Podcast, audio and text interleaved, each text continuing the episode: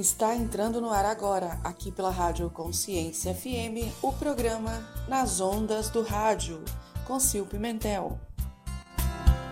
Olá, ouvintes da Rádio Consciência FM, nas ondas do rádio, mais uma vez atravessando os oceanos. Semana passada estávamos em Portugal, hoje a gente foi para o ladinho e cheguei na Alemanha. Tenho aqui comigo uma soteropolitana, mas que está do outro lado do mundo fazendo transformação na vida de mulheres pelo mundo todo. Isso está ficando muito gostoso.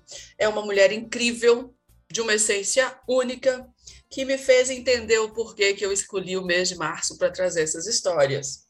Hoje, a minha convidada é a Mel Ripsheim.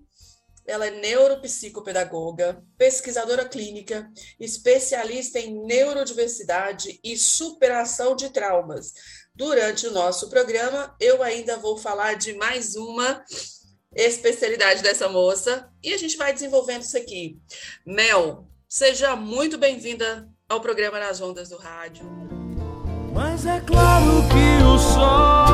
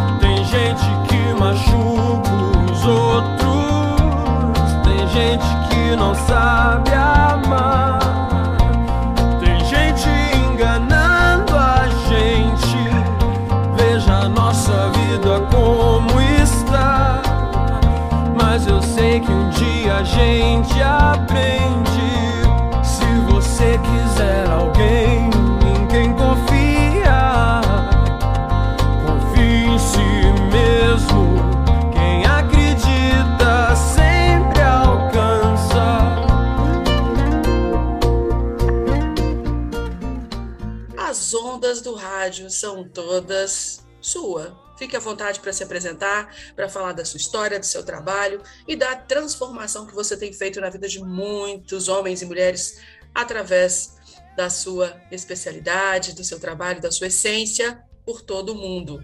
Seja muito bem-vinda. Sil, eu agradeço a você, gratidão. É uma honra poder estar aqui, poder participar dessa do seu trabalho, poder dar essa entrevista, poder por você me apresentar aos seus ouvintes. Eu estou muito feliz. É uma honra muito grande poder alcançar o maior número de pessoas possíveis e abordar um tema que transborda no meu coração. Já quase 40 primaveras. Eu sou neuropsicopedagoga clínica, Moro aqui na Alemanha já desde 2001, já são 20 aninhos na Europa, né? Saí do Brasil já com 19 anos. E ao longo desses 20 anos, ao longo desses 40 anos, são muitas bagagens, muito conhecimento, muitas experiências vivenciadas, conquistadas que chegou o momento de transbordar para mais pessoas, alcançar mais pessoas com esse, com a minha missão, o meu propósito de vida. É, eu fico muito emocionada porque jamais pensei em, em expor a minha história, não é, em falar em público, principalmente quando somos reservados né, tímidos, reservados. O desafio ainda é muito maior, mas a vida realmente é uma caixinha de surpresa. E, e conhecer você e o seu trabalho através da Geisa Farani, que foi a outra entrevistada, eu fiquei tão marcada, tão, tão feliz, que eu disse: esse é o momento, é agora, chegou a hora realmente de expor todo partes, né, dessa minha trajetória de vida ao longo desses 40 anos. Que honra, que honra poder receber você. Eu tenho certeza que nossos ouvintes estão ansiosos por se deliciar com a transformação que você fez na sua vida, né, ao longo desses 40 anos de muito aprendizado, crescimento, pesquisa, busca, e que você tem feito isso, né, transbordado na vida das pessoas que são suas mentoradas. Eu tenho, a honra é toda minha, pode ter certeza, que a gente a está muito feliz com esse processo e, e Deus escolheu a dedo as pessoas que fariam parte dessa história. E eu estou muito feliz. Conta para gente aí como que é seu trabalho, o, como que é esse processo de superação de traumas, uh, dessas pessoas com neurodiversidade e que a gente não, né, como eu te falei antes um pouquinho, eu nunca tinha ouvido esse termo, a gente simplesmente ouve o TDAH e ponto. E eu amei e eu quero que você desnude isso para a gente, a, a sua vontade, do seu jeito, da sua maneira única. Eu, é, essa página é sua. O maior prazer. Se o, a, o conceito de neurodiversidade, ele deu início no final dos anos 90 por uma socióloga chamada Jolie Singer, australiana. Inclusive, ela faz parte do espectro autista, ela tem Asperger, e ela defendeu o seu doutorado desenvolvendo esse conceito de neurodiversidade, que significa que nós, pessoas neurodivergentes, nós nascemos exatamente para ajudar a, na transformação e na evolução da nossa sociedade. Então, temos uma forma diferente de pensar, agir e ser, de sentir, de internalizar o conhecimento, e isso não é doença. Isso, isso faz parte da nossa neurobiologia.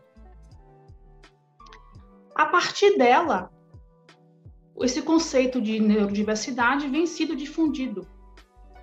E eu me digo a você que eu estou continuando o legado que ela deixou, trazendo a, ao Brasil, estreitando os laços entre a sociedade e o universo da neurodiversidade.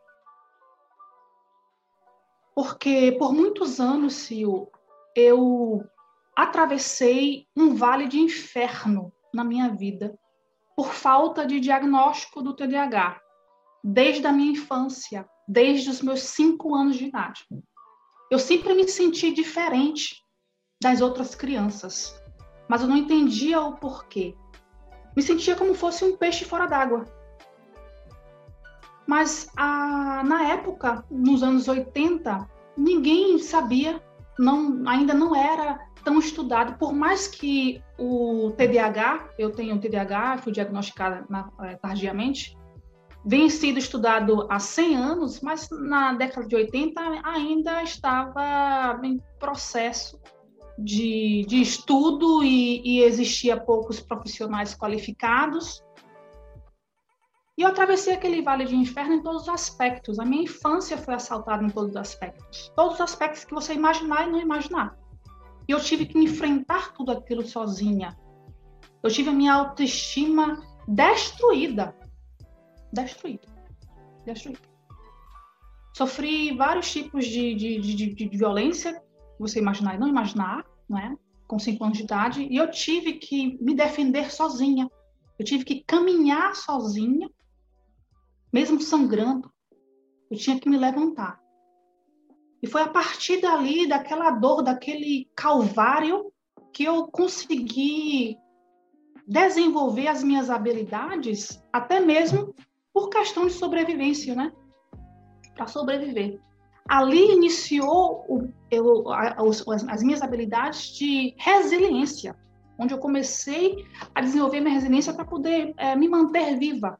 E as consequências dessa falta de diagnóstico foram muito dolorosas.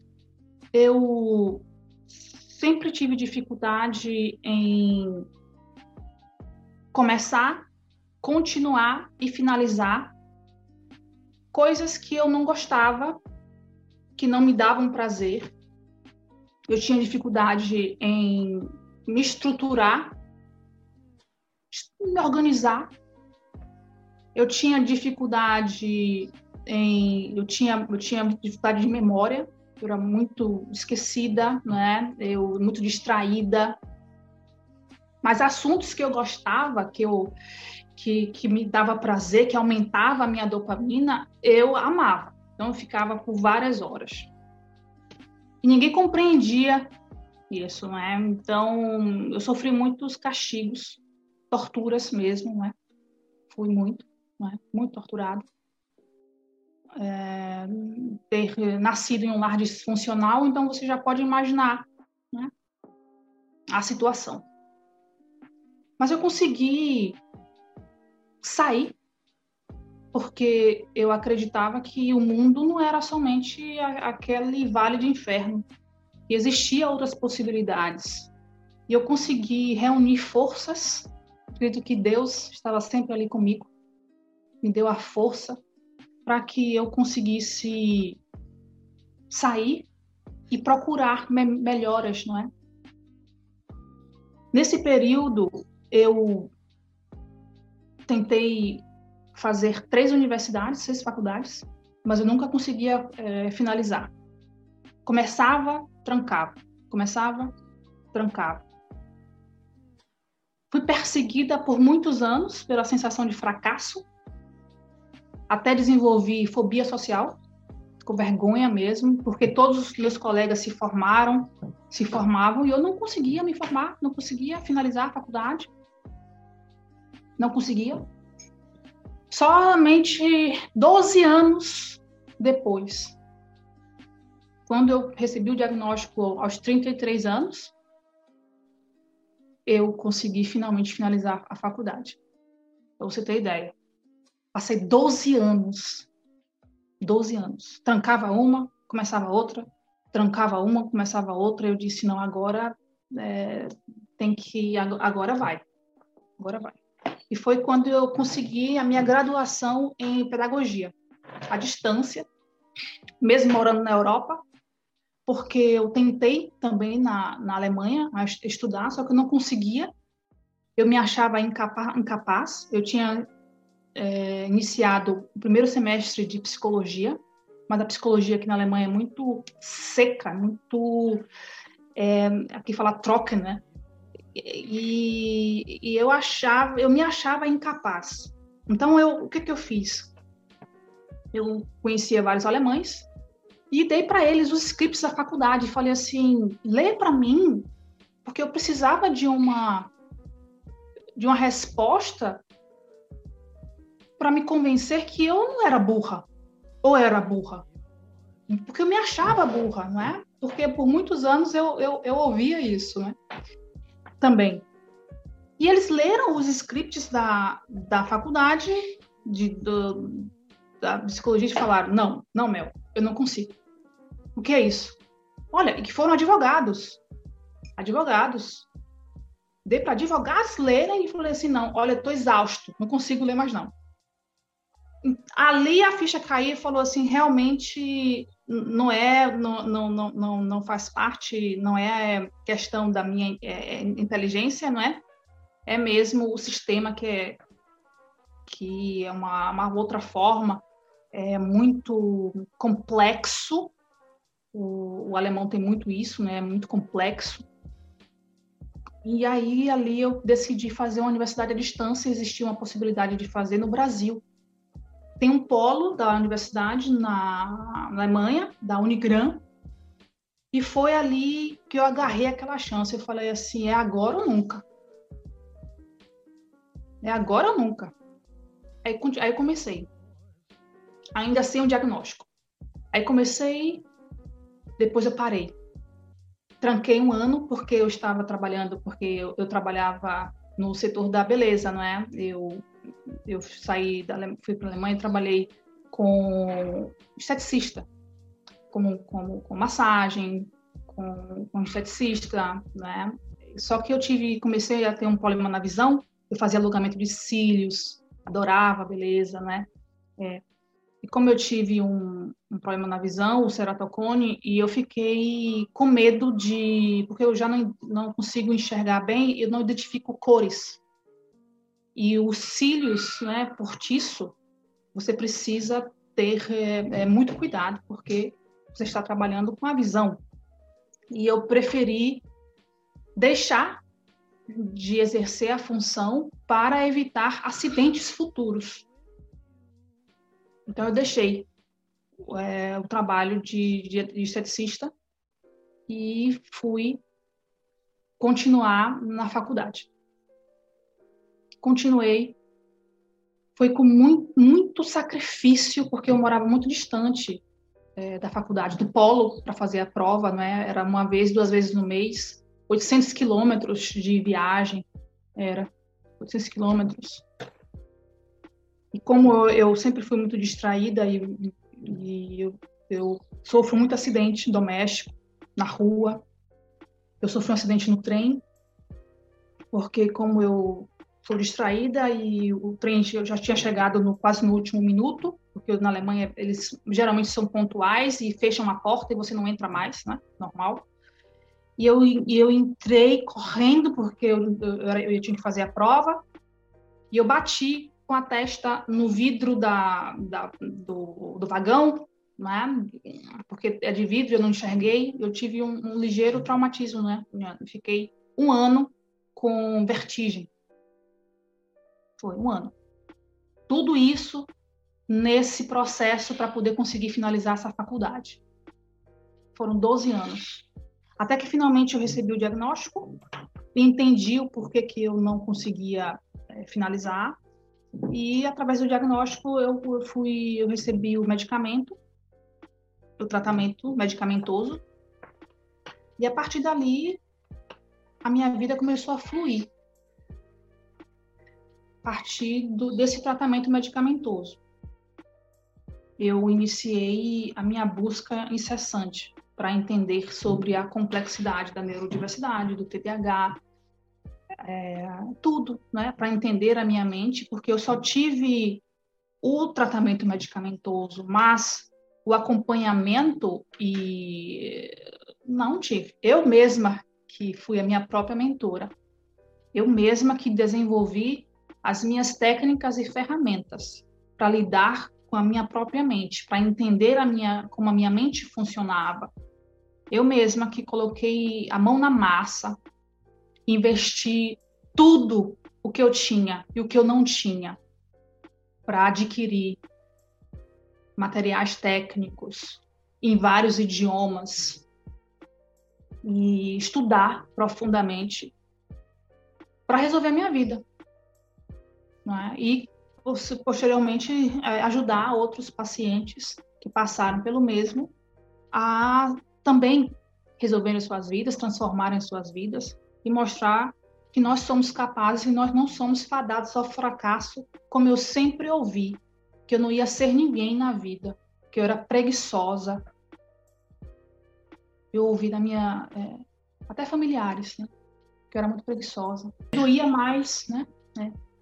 É, é, te interromper um pouquinho aqui, porque assim, a, a gente quando tem essa essa qualidade de questionar, de querer buscar, de querer entender, de se perceber único. Não falo nem diferente, mas a gente se percebe único desde sempre. Eu acho que a gente já nasce com esse propósito e a gente precisa passar por esse vale que você falou, né? Por esse inferno. É, eu costumo falar que a gente passa por um deserto e eu passei por esse deserto por 40 anos. Eu já passei dos 40 e aí eu, eu ao te ouvir falar, eu entendo perfeitamente. Eu vou, eu, eu estou aqui te ouvindo e eu tenho certeza que nossos ouvintes também. E me visitando lá atrás na minha infância, também com uma família disfuncional, também com esses questionamentos internos. E, e, e, e, vou, e posso falar, eu ouvi, eu vi uma, uma frase sua, eu gostaria de ter sido a minha própria mentora lá atrás. eu vou falar para você mais, eu gostaria de ter tido a Mel Ripley lá atrás na minha infância também. Olha que legal como que a gente vai identificando com, com tamanha clareza na sua explicação é, situações muito habituais, infelizmente né? Muito normais. E a gente vai vai dar uma paradinha aqui só para tomar uma água, ouvir uma música e já volta porque tá ficando intenso isso aqui. E eu quero ouvir cada vírgulazinha de tudo que você tem para nos contar. Só um minutinho e a gente já volta. Você está ouvindo nas ondas do rádio. Daqui a pouco estamos de volta.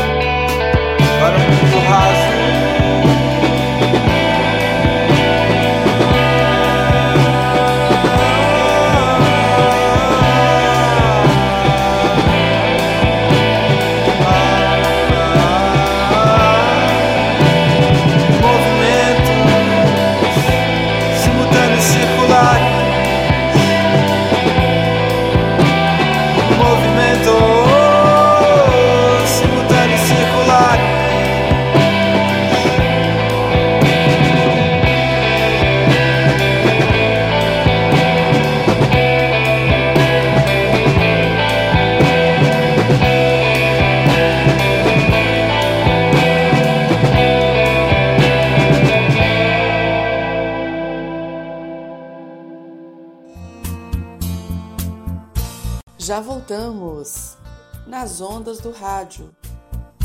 Voltamos aqui para mais um bloco emocionante com a Mel Ripchen e vamos falar, vamos continuar falando dessa questão da neurodiversidade, que é muito importante, e da maneira como ela se colocou como própria mentora, sendo ela a primeira prova social da sua vida, desse método que hoje tem transformado a vida de milhares e milhares de outras pessoas.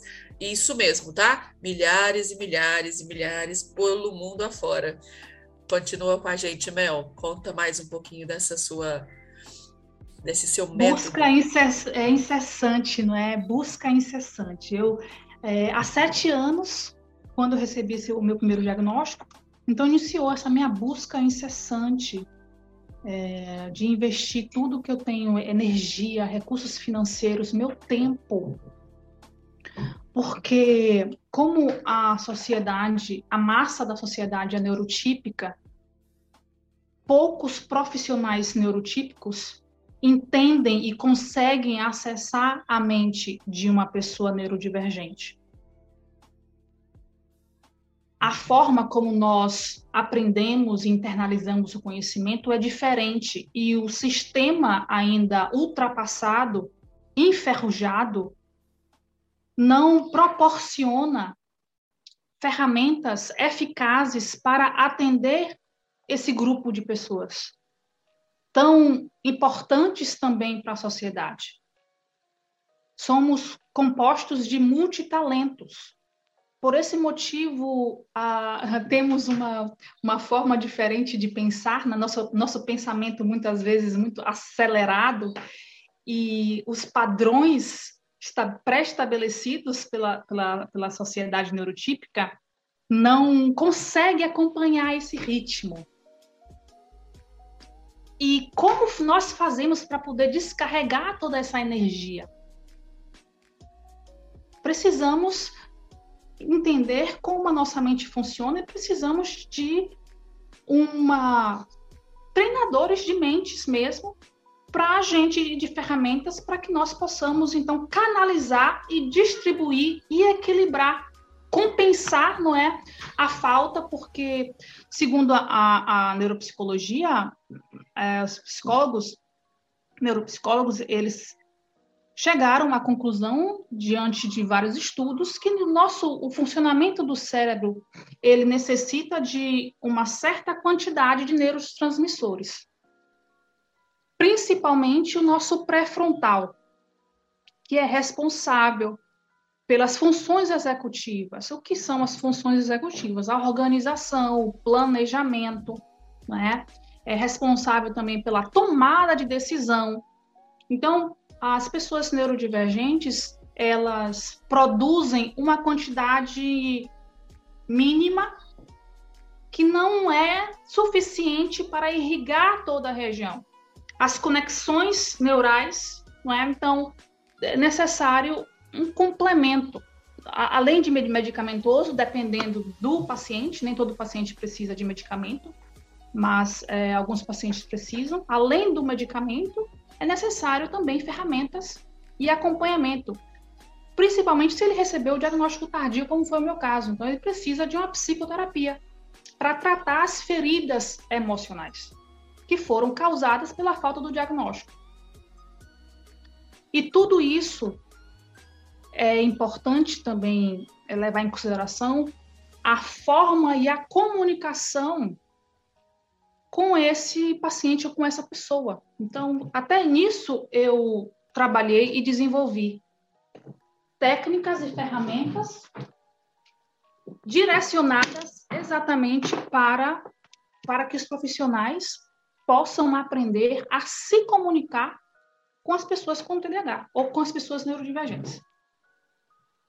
Porque o manual de instrução, o, o padrão, ele não funciona para a gente. Então, é, é muito, é como se, eu vou te explicar, é como se nós fôssemos uma melhor maneira de, de explicar para você a, o que acontece com, com o neurodivergente na escola tradicional. É como se ele tivesse asas para voar e o sistema podasse as suas asas. É assim. É assim. É, Porque ele precisa se encaixar dentro é. dos padrões. E o padrão nem sempre é o que, que vai. Aliás, a gente não tem nada de padrão, né? Não, Existe não. Uma, uma linguagem específica para esse condicionamento, para esse tratamento, para esse entendimento, né? E, é. e o sistema normal, arcaico que temos, ele então, infelizmente ele não está adequado e nem parece ter interesse nessa adequação. É, infelizmente, é, é, um, é, um, é fato.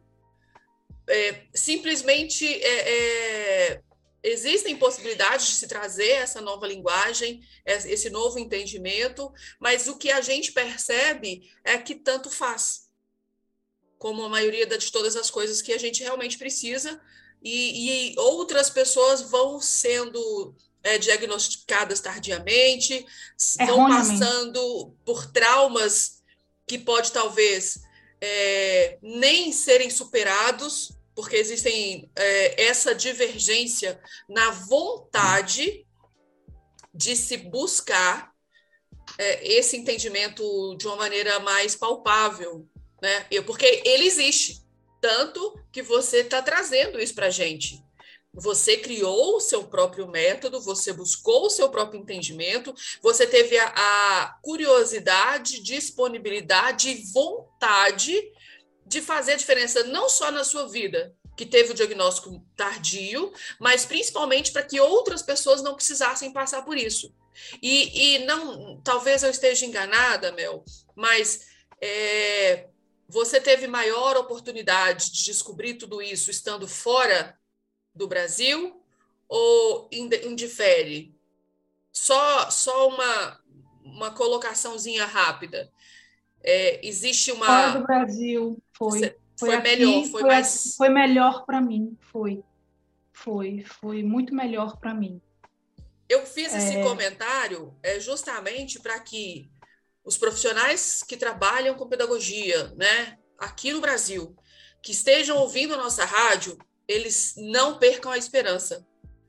E que eles possam, de repente, é, se possível, claro, óbvio, eu vou deixar seu contato aqui no final da nossa entrevista, para que as pessoas possam, de repente, buscar um norte através de você.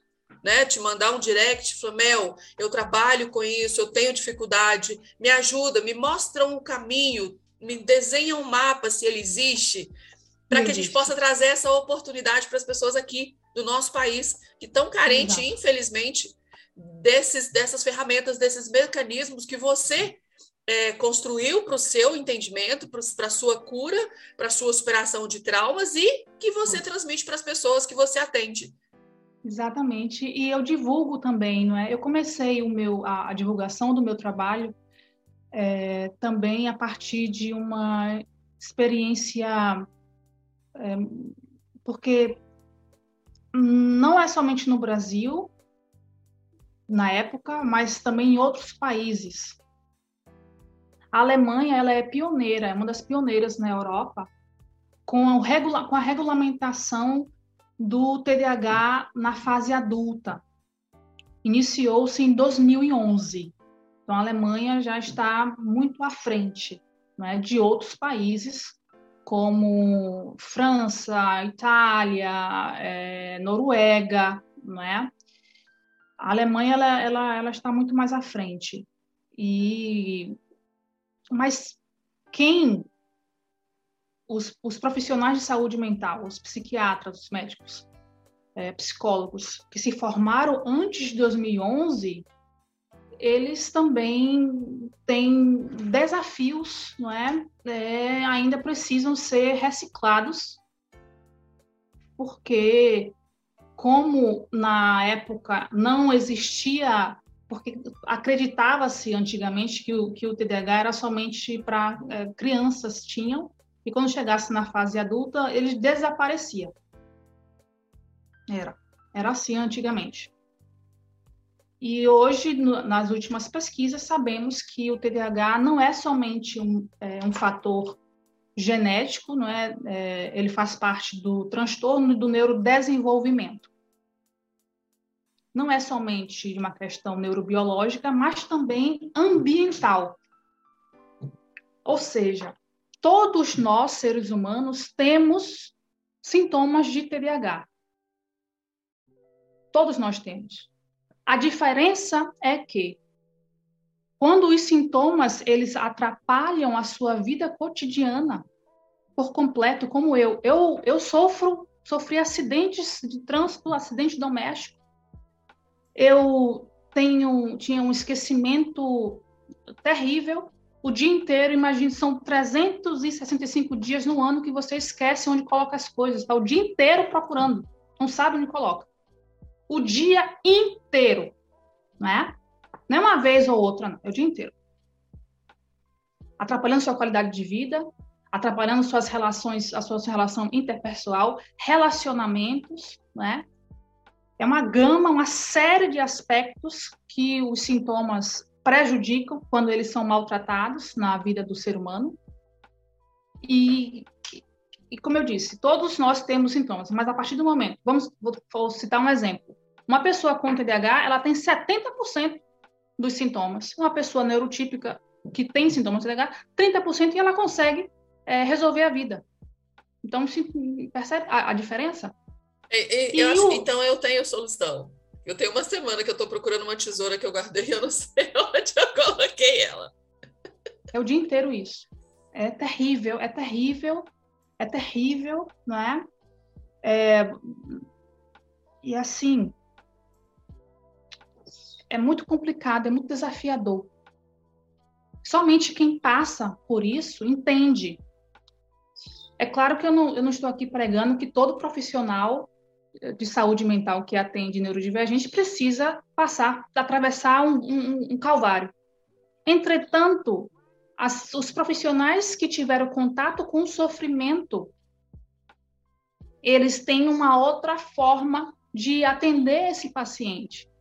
Né? É por isso que eu, eu, eu tenho resolvido é, BOs, né? É, é, eu tenho assumido responsabilidade que não é minha, eu sou neuropsicopedagoga clínica, psicoeducadora.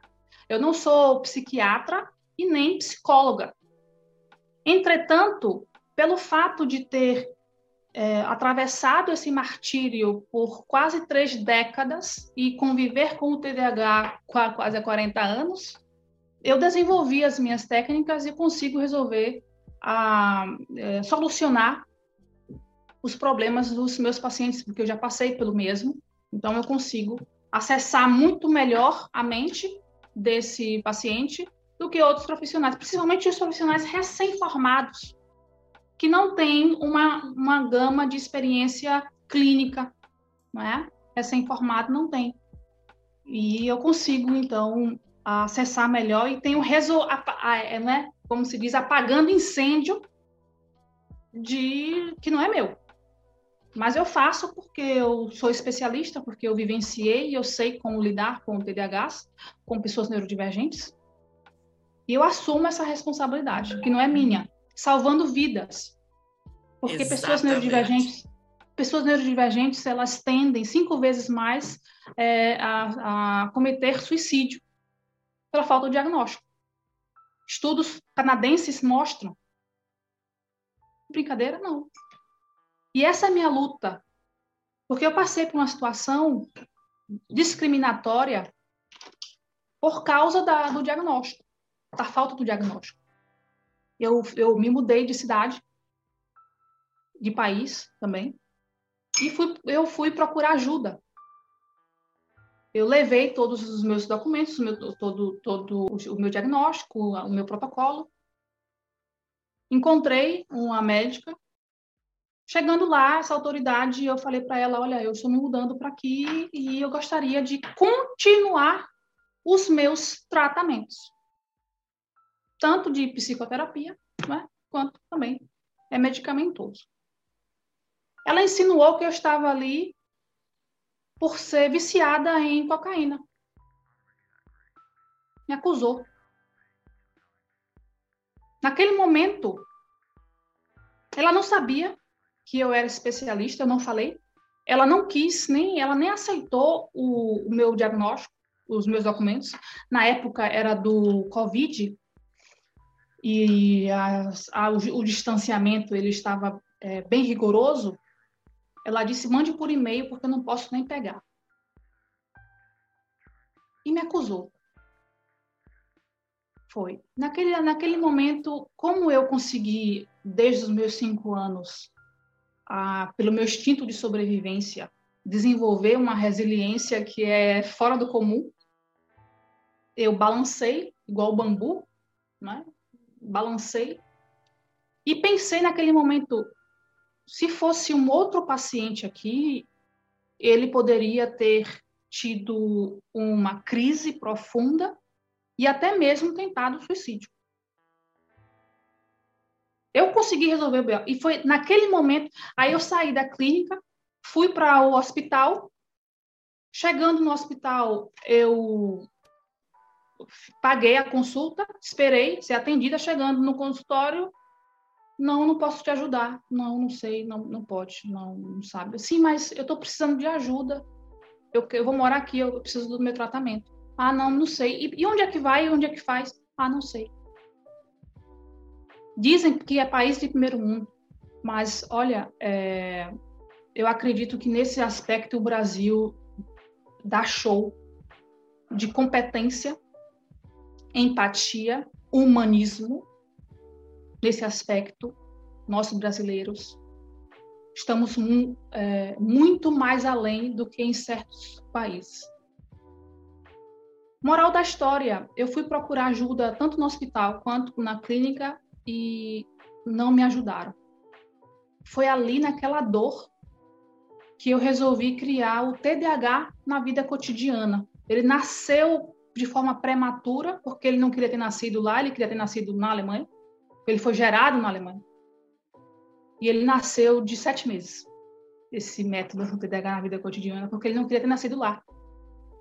E foi por causa dele que aí ele nasceu exatamente para ajudar a salvar a vida de outros pacientes, para que eles não passem por essa discriminação que eu passei e não desistam de suas vidas. Porque eu, eu, eu, eu, eu sou resiliente. A, a minha terapeuta fala para mim, Mel, é, o seu sobrenome é resiliência. É. Mas eu pensei naquele momento, Sil, se fosse um outro, não ia suportar, porque eu conheço, eu sei. Eu, eu, eu, conheço os meus irmãos de alma, eu sei que eles estão fragilizados, eu sei. E poucos, ah, mínimo, ia conseguir, ia conseguir suportar. E eu consegui desenvolver, e aí meu filho nasceu de forma prematura, não é? O TDAH na vida cotidiana. E eu iniciei em 2020 a fazer essa campanha lá no Instagram. Com, na época ainda era o TDAH na vida cotidiana, porque ele é, eu desenvolvi esse método, mas eu precisava validá-lo, não é? E entrei em contato com algumas, comecei a, a fazer a, a divulgar o meu trabalho e conheci duas professoras tanto de dança quanto de educação física. E foram duas áreas na minha vida que eu sofri muito bullying na escola. De dança e educação física. Eram as piores disciplinas onde eu sofri horrores. Eu era a última, eu, eu, eu, eu era desengonçada, eu não sabia, era, olha, e, e, aí eu contratei, eu contratei os serviços delas, né, tanto para aprender a dançar quanto para praticar atividade física. E no início, as duas neurotípicas né, estavam muito acro, aqui fala acro, não é? E aos poucos eu fui introduzindo o meu método, explicando, não é? Ali, explicando e mostrando Passou-se um tempo, elas é, começaram até mesmo a atender é, alunos, a entender melhor os seus próprios alunos e clientes, né? E validou o meu método. O TDAH na vida cotidiana virou um método, né? Validado.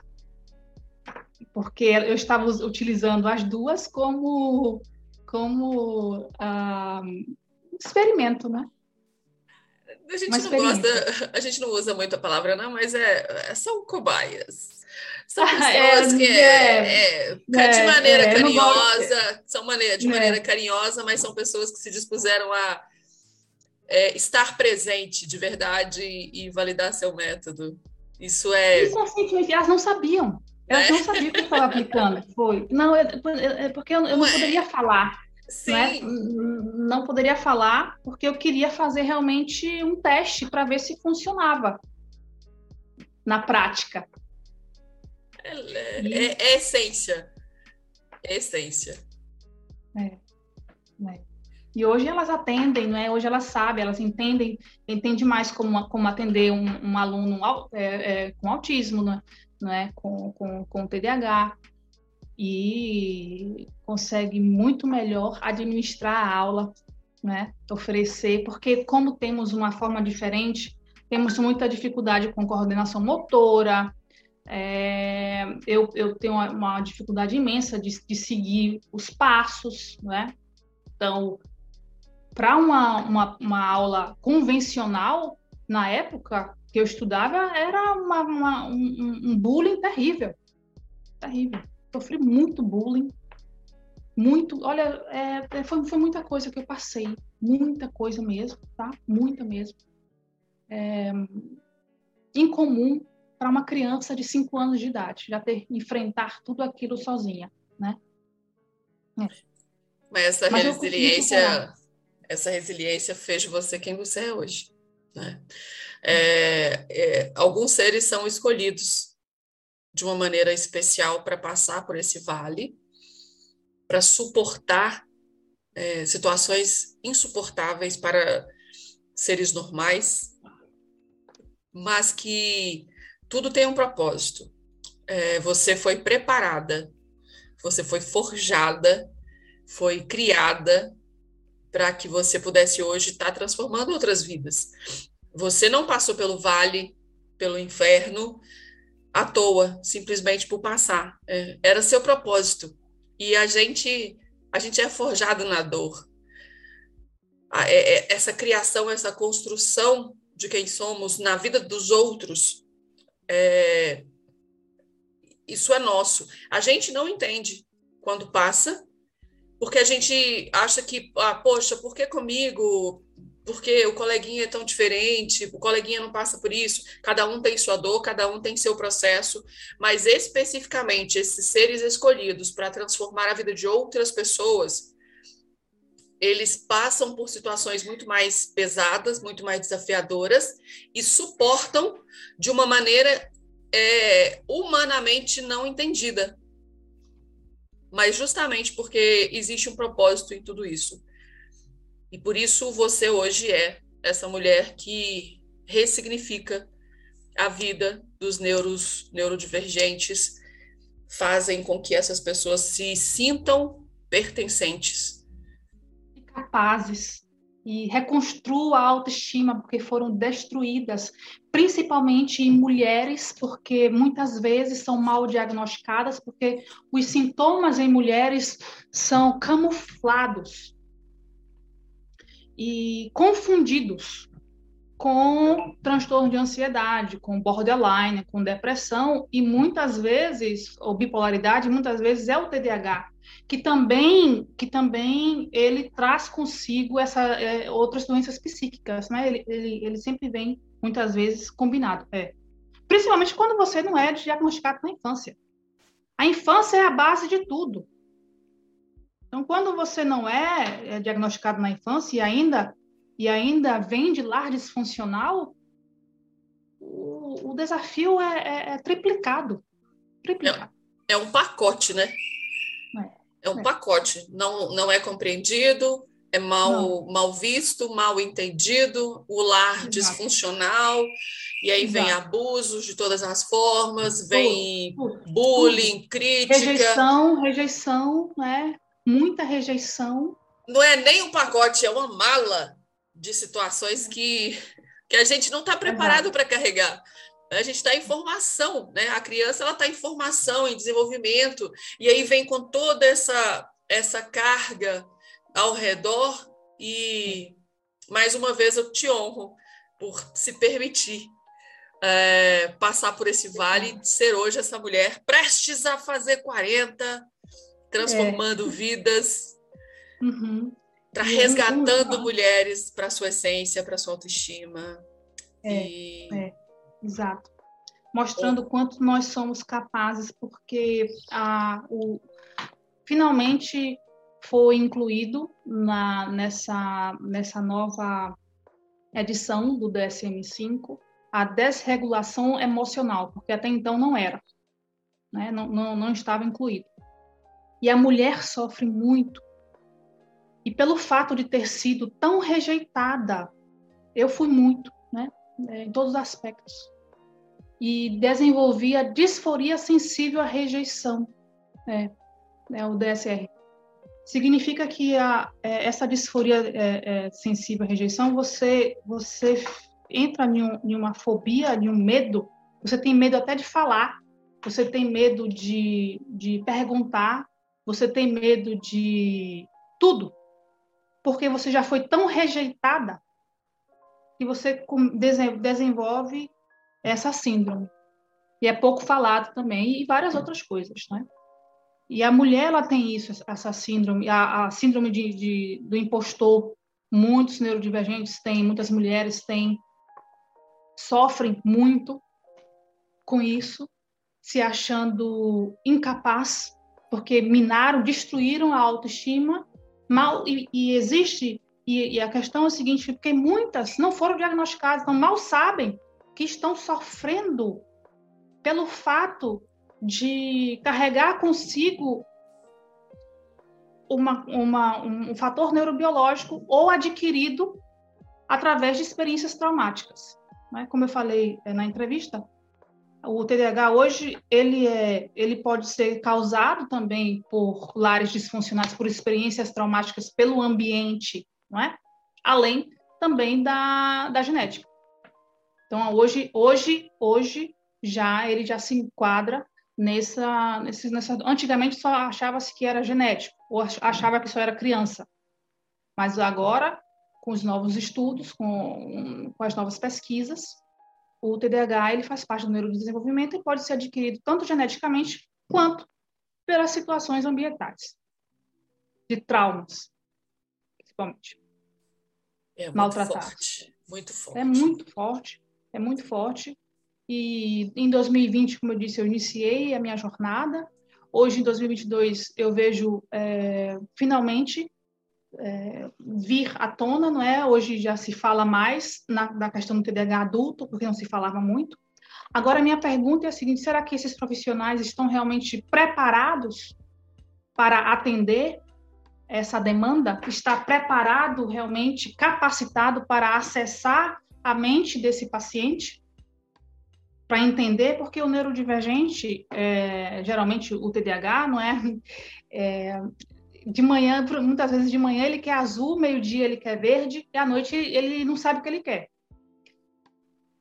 E precisa-se de técnicas e de uma forma que ele possa, uma comunicação assertiva para acessar a mente dele e ele aprender a tomar decisões, a fazer escolhas mas nem todo profissional tem essa habilidade.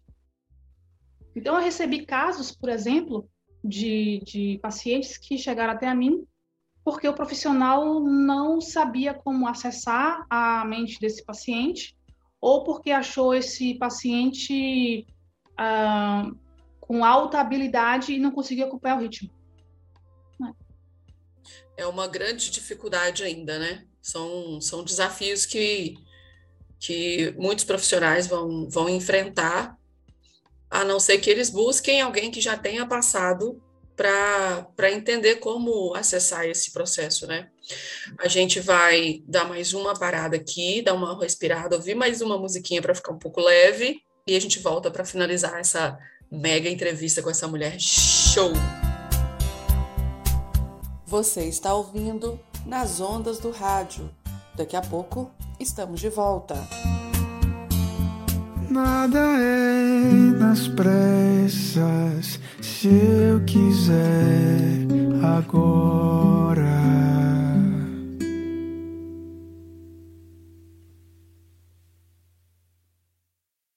Me põe de molho, desembargo choro.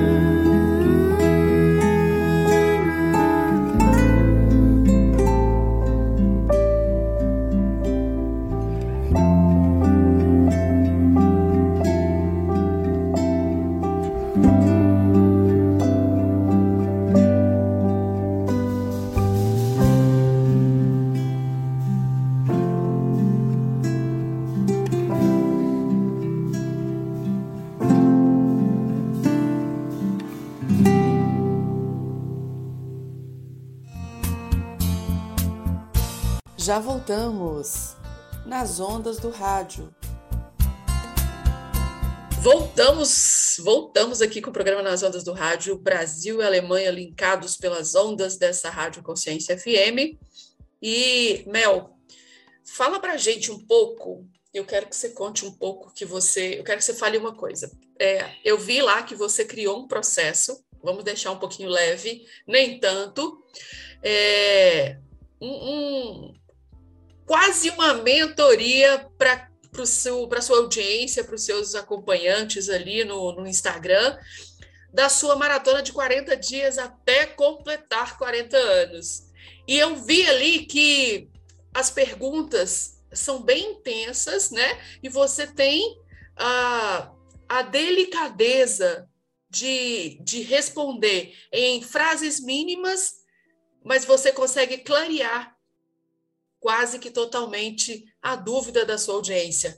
Conta pra gente como é que foi, como é que está sendo, quase chegando ali, finalzinho dessa maratona de 40 dias.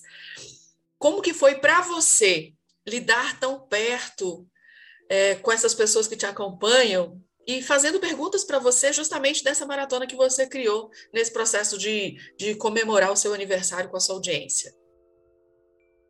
Olha, é, esse projeto é pioneiro, não é? 40 dias antes dos 40 anos. Foi um desafio muito grande, porque eu não sabia dos obstáculos que eu iria enfrentar quando eu iniciei quando eu iniciei esse projeto 40 dias antes dos 40 anos, eu quis iniciar na data de aniversário do meu pai, que infelizmente faleceu já há 14 anos e ele faleceu no dia 1 de março. Geralmente a contagem regressiva ela se dá 30 dias antes ou, ou ninguém faz, né? E o propósito desses 40 dias foi exatamente refletir sobre o sentido da vida e quebrar essa crença maldita de que só precisamos que precisamos comemorar o aniversário, esperar um ano para comemoração. E essa crença, essa crença, ela atrapalha em vários outros aspectos. Porque esquecemos de aproveitar a jornada, esquecemos de, de comemorar o, os micropassos. Como pessoas com TDAH têm uma dificuldade muito grande de percepção de futuro, tudo aquilo que é distante tende a ser enfadonho e, consequentemente, vamos desistir. Porque não existe uma recompensa. E eu queria quebrar esse padrão, esse paradigma, e mostrar na prática a importância de aproveitar os momentos, de ultrapassar os obstáculos e comemorar. Foi essa a, a, a minha ideia né, a geral. E aconteceram várias, várias situações principalmente por questão de saúde minha, eu não sabia que eu, eu tinha um, um, uma consulta com oftalmologista no dia 23, eu iniciei a minha jornada no dia 19. E eu não sabia que a pressão ocular, eu, eu, eu, eu estava, sabe, é, aqui na Alemanha tem um ditado, né? É, a esperança é a última que morre, né? É o nome da sogra. Qual é o nome da sua sogra? Esperança, porque é a última que morre. Aí eu, eu tinha esperança que estava abaixo de 22, mas estava 25. E naquele processo ali, eu, porque eu, eu organizei em fazer live diariamente por 40 dias, estar ali presente. E eu tive que reduzir a carga horária, reduzir a velocidade, me desapegar de algumas coisas, reestruturar todo o projeto, reduzindo, não é, para manter então, é, está sendo uma experiência única de diariamente ali ter essa interação, mostrar, apresentar é, novas uma nova perspectiva, um novo olhar, trazendo um, um, lado de pessoas neurodivergentes que é pouco falado, porque só você só encontra nas redes sociais muitas vezes somente a derrota de pessoas neurodivergentes somente, somente a negatividade. Agora, mostrar que pessoas neurodivergentes, a partir do momento que ela consegue, que ela tem um diagnóstico, a partir do momento que ela tem um tratamento, a partir do momento que ela tem uma psicoterapia, a partir do momento que ela tem um acompanhamento multidisciplinar com neuropsicopedagogo, com psicopedagogo, a partir do momento que ela tem é, é, a, a nutrição, terapias holísticas, então um combo, ela consegue resolver a vida dela, ela consegue solucionar e ultrapassar barreiras enormes.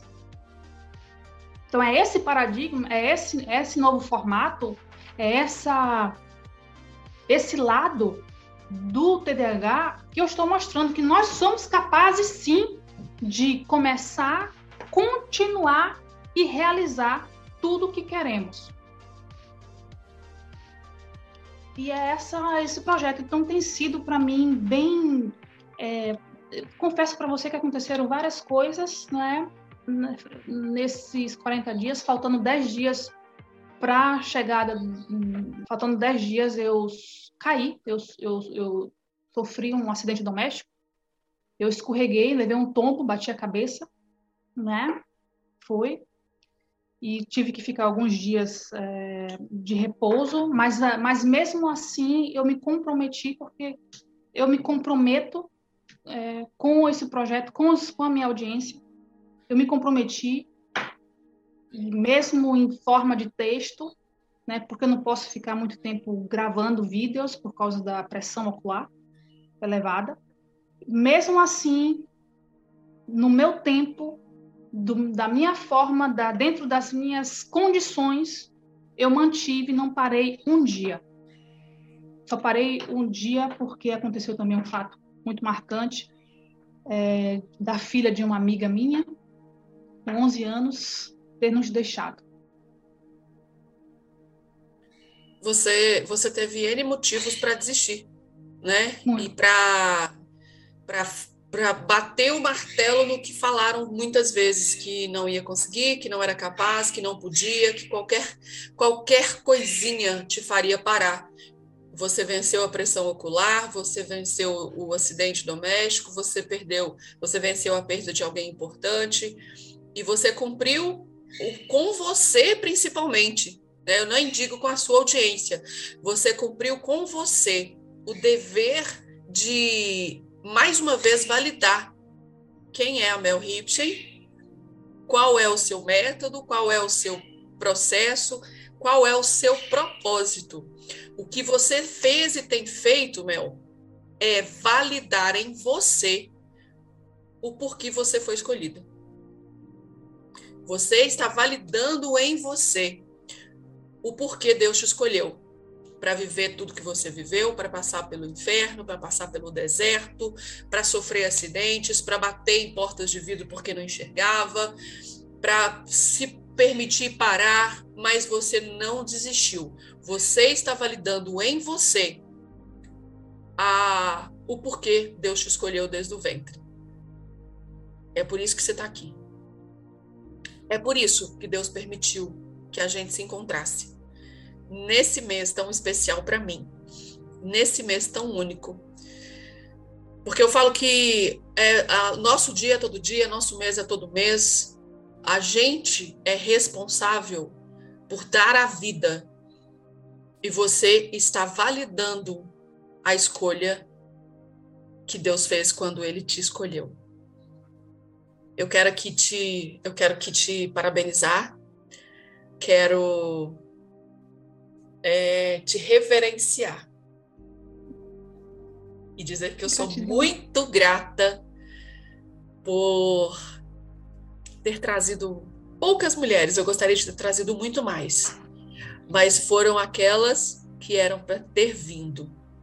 Para mostrar para você, minha, minha ouvinte, para você que acompanha a Rádio Consciência FM, que hoje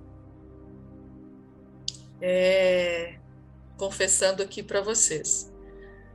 Quando eu comecei essa entrevista com a Mel, eu falei para ela: eu acordei para entregar isso aqui, para desistir disso aqui. E por causa da história dela. eu não desisto. Eu tô aqui para dar voz, mas não é por mim. A Rádio Consciência FM existe porque um dia Deus escolheu uma improvável, uma ninguém, uma incapaz, uma qualquer, para ser dona de um canal de comunicação que não é meu. É nosso. É seu mulher que um dia se achou nada. E esse canal terá voz todos os dias, mesmo que por uma única pessoa. Deus não me deixará sozinha, porque Ele vai trazer anjos, como Ele trouxe a Geisa, como Ele trouxe você, como Ele trouxe a Isabel, como Ele trouxe a Marielle, como Ele trouxe toda a minha equipe que está aqui, passando por todos os desafios para desistir. Continuamos no vale, continuamos no deserto, mas a gente não está parada. Mel, gratidão a Deus por sua vida. Isso é só o começo. Muito obrigada por não deixar eu desistir. Por ser você hoje aqui. Eu ia entregar isso aqui. Mas Deus é. Eu te amo, Deus. Obrigada, gente. A gente volta na próxima semana com mais um Nas Ondas do Rádio. E na próxima, e na próxima, e na próxima.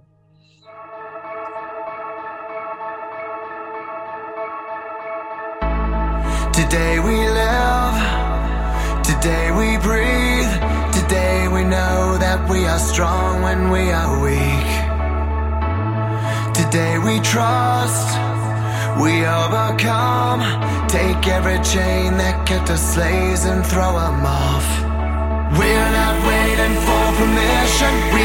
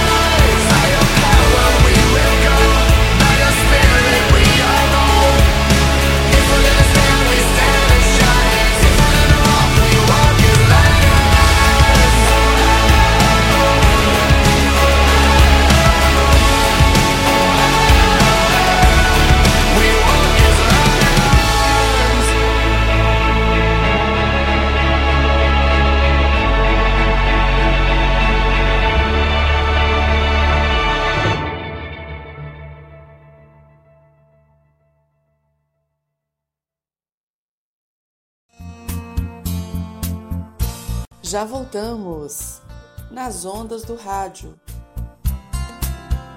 Estamos de volta aqui no nosso programa Nas Ondas do Rádio, aqui da nossa Rádio Consciência FM, e eu tenho amado esse processo que eu escolhi de trazer mulheres incríveis para protagonizar o mês de março. No mês de março, eu escolhi contar a história de mulheres incríveis, empreendedoras, construtora de vidas, e eu tenho me surpreendido com cada história contada aqui. E hoje não podia ser diferente. Eu estou aqui com a Ana Paula Freire. Ela é arquiteta, paisagista, mas, contudo, entretanto, ela faz tudo isso com a alma. Ela trata do sagrado, ela tá, trata do empoderamento feminino e ela traz essa essência para esse mundo novo, para esse universo do desenvolvimento pessoal. Ana Paula, seja muito bem-vinda ao programa Nas Ondas do Rádio, aqui na Rádio Consciência FM. Olá, boa noite. Boa noite a todos. Obrigada por esse convite. Eu fiquei muito feliz em fazer parte né, desse conjunto de mulheres que estão participando nesse mês de março. E achei muito interessante é, o nome do programa, né? Nas Ondas da Consciência, não é isso? Nas Ondas do Rádio. E você sabe Nas por que, que esse programa rádio. tem esse nome? Não. O meu nome é Silcian. E ele foi escolhido há 46 anos através de uma notícia de rádio. E não sabia eu que um dia, depois dos 40 e alguns, estaria eu à frente de um canal de comunicação que eu fiquei distante, porém resolvi retornar quando eu entendi, quando eu escrevi o meu livro, que nas ondas do rádio estava a minha vida. E por isso esse nome desse programa. Ai, que lindo! Ai, já ganhei uma história aí de valor. Parabéns! Que massa! Bom, vamos lá. Eu, assim, realmente, eu é, sou formada há 24 anos mas trabalho né, já desde os 16. Minha mãe era paisagista, mas ela era agrônoma, então isso é um, uma vivência que eu tenho desde a minha infância. E essa questão do sagrado é porque a gente, eu sempre falo que a natureza e o ser humano, nós somos um só. A gente é que separa, o ser humano é que achou que deveria separar, quando na verdade somos um só. O pessoal, ah, Vá para a natureza, vá contemplar a natureza, esteja em contato com a natureza, mas nós somos natureza. A gente acha que é qualquer coisa, a gente não se acha robô, mas também não se acha natureza. Então, não sei o que é que a gente é. A gente é alguma coisa que. É por isso que há tantos dramas, né? Neuroses, neuroses e neuróticos, porque a gente é, se perdeu. Eu sempre falo que tem até um, um, um vídeo aí no meu canal que a gente veio das estrelas, a gente habitou em cavernas, a, nós havíamos, nós vivíamos em sintonia com todos os seres do, do ambiente, com a natureza, a gente sabia a época que ia chover, a época que ia fazer sol, que horas a gente devia sair, que horas a gente, não, a gente deveria se recolher, o tanto que a gente deveria consumir, o restante a gente deveria ficar livre.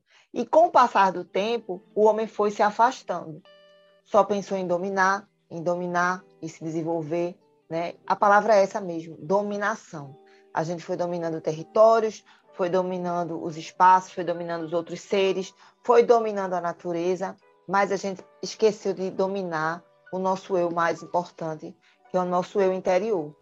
Então, quando eu falo da, da atitude de ser paisagista, não é só vender um projeto, não é só fazer um jardim, não é só fazer um desenho bonito, um partido paisagístico bonito. A gente é quem trabalha na área de paisagismo é um facilitador para que haja uma reconexão do ser humano com a mãe natureza, para que ele volte a entender que isso é um, somos um só, somos um só.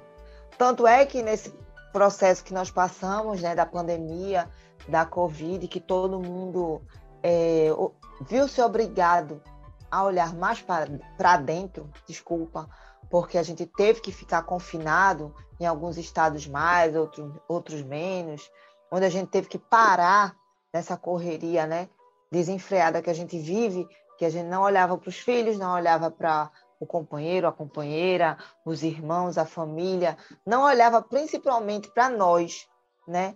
quantos relacionamentos se acabaram, quantas pessoas se perderam, quantas coisas aconteceram, mas também quantas coisas boas também surgiram, novas profissões, novas atividades. As pessoas resolveram ver a necessidade de cuidar das suas casas, de ter uma planta, o quanto faz falta caminhar e ir por um parque, respirar o ar livre, o quanto faz parte, faz mal, né? Estar distante da, do, da ambiência, né? da natureza.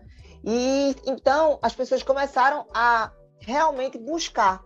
Ah, porque eu queria cultivar uma planta, porque eu queria tratar da minha varanda, porque começaram a, a ter um movimento. Então eu, eu, acredito muito que o universo ele, ele, é, ele é único, né? Ele, ele é um movimento só. A gente continua nesse, nesse discurso da separação. Então, houve a necessidade, a gente viu a recuperação que o planeta teve, né? A gente viu os peixes voltando, golfinhos em Veneza, os pássaros, assim, parece que o homem deu um tempo. Acho que a natureza, assim, dá um tempo para a gente respirar, e é um paradoxo, né? Que a gente, a gente enfrentou uma doença onde faltava ar e a natureza respirou, porque o ser humano saiu de cena. Ah, Ana Paula, mas o ser humano, para o mundo respirar, tem que sair de cena? Não.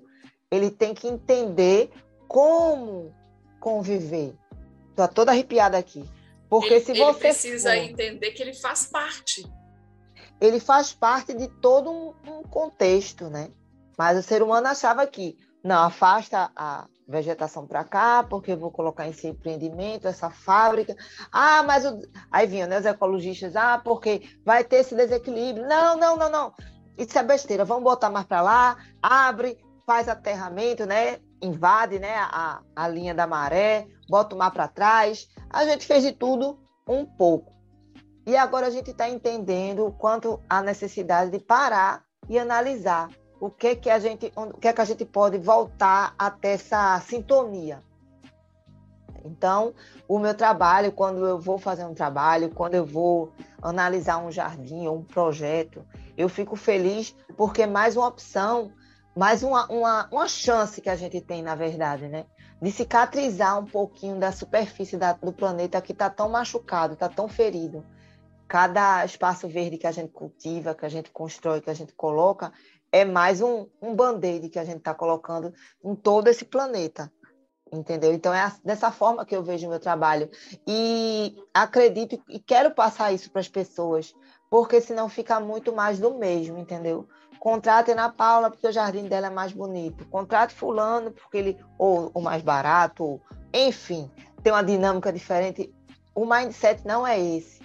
Né? A gente passou por uma pandemia mais uma vez, mas a conta ainda não fechou e muita gente ainda não fez o download do que é, do que ela representou para a gente, né? O quanto a gente começou a olhar para essa telinha, começou a se comunicar, a criar alternativas. Veja a genialidade do ser humano, né? Uma coisa que a gente usava só para se divertir, né? Joguinho, ver gatinho, mandar uma mensagem, né? Passar fake news. Então, a gente começou a criar uma ferramenta onde hoje sustenta várias empresas né? Você daí, veja, você está em Minas Gerais, eu estou aqui em Pernambuco, sei lá quantas pessoas estão assistindo de que parte do Brasil, e talvez alguma coisa que a gente vá falar aqui vá dar um despertar em alguém e diga assim, é isso que eu quero fazer. Porque se você quiser interferir, pode interferir. Porque eu adoro falar, como toda mulher. Não, então... eu, falo, eu falo demais também, mas aqui des, nessa série vocês são protagonistas. Eu estou aqui me cutucando porque eu já dei uma pesquisada e eu amei uma analogia que você fez, mas você vai continuar falando aí, porque eu quero que você trabalhe essa analogia no próximo bloco. Vamos falar mais certo. um pouquinho aqui dessa, dessa construção que Não, você porque as fazendo. pessoas tem muita gente que quer trabalhar com paisagismo e pensa que precisa ser arquiteto. Né? E não é necessário ser arquiteto. Existem várias formas de trabalhar com paisagismo. Tem um arquiteto paisagista, que ele faz certos projetos, né? tem toda uma responsabilidade técnica, porque paisagismo também não é só planta. Muitas vezes perguntam, ah, paisagismo é só planta? Não. O arquiteto paisagista ele projeta espaços públicos, praças, parques, áreas de lazer, áreas de esporte. né? piscinas, parque, parques aquáticos. Então, quando você se forma em arquitetura, é como um nicho da medicina. Você vai se especializar em espaços livres.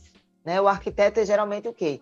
Espaços confinados, né? ou um, uma unidade habitacional, ou um edifício, ou uma casa, ou um hotel, um shopping. Mas o arquiteto paisagista, ele trabalha os espaços livres. Depois disso, ah, mas eu não quero fazer arquitetura, eu gosto só de fazer jardim. Então, até você que trabalha na parte de comunicação, é só você fazer um curso técnico, lógico, faz uma parceria com a outra pessoa que entende um pouco de botânica, um agrônomo, e pode abrir sua empresa e pode fazer, basta ter uma sensibilidade e senso de estética. Aí, depois disso, a gente tem um terceiro trabalho, que é o de jardinagem, que é aquela pessoa que cuida da planta em si, que pode ser para uma pessoa com a mínima formação, né, intelectual, assim, formação que eu digo de escola, de graduação, que são os jardineiros, os técnicos, aquela pessoa que gosta. E realmente isso é uma arte. É como um marceneiro. Geralmente é uma arte que vem de pai para filho. Não tem faculdade de marcenaria, né? não tem faculdade de, de jardinagem. Você, você sabe, é como quem cozinha bem, né? Quem faz com qualquer bobagem em casa faz um milagre. Eu, botar para cozinhar, não sai nada. Vamos então, é trocar é umas arte, receitinhas então... aí. Você me ensina umas plantinhas, eu te ensino umas receitinhas. Pronto. Tá tudo bem, é, a gente faz um combinado. a gente faz Mas um é combinado. Isso. Então, Ana. é isso. Dá para você trabalhar com paisagismo independente da sua formação. Isso aí pode ficar tranquilo se é isso que a pessoa gosta, a pessoa ama. Vamos à obra. A gente vai tomar uma água, vai ouvir uma música e já volta, tá? Você está ouvindo nas ondas do rádio. Daqui a pouco estamos de volta.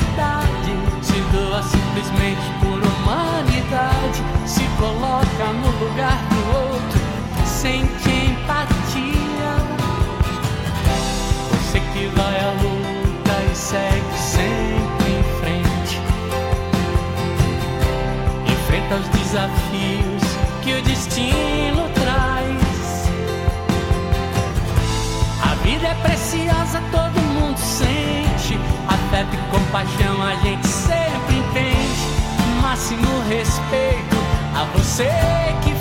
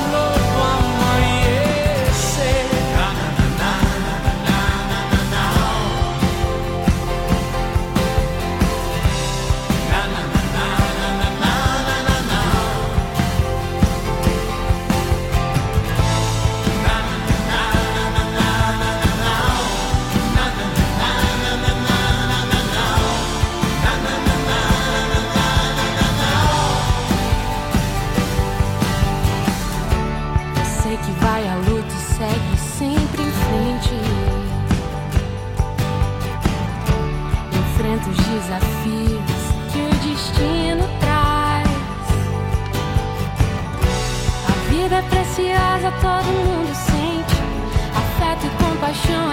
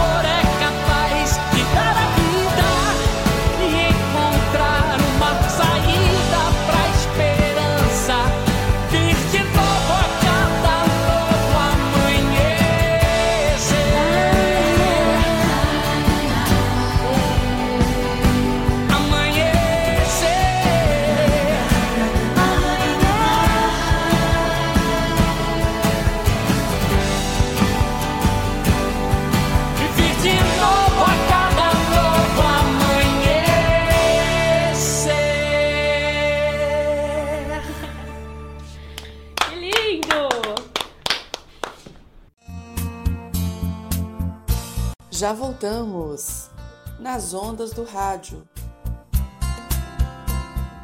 E já voltamos aqui para mais um bloco onde eu converso com a Ana Paula.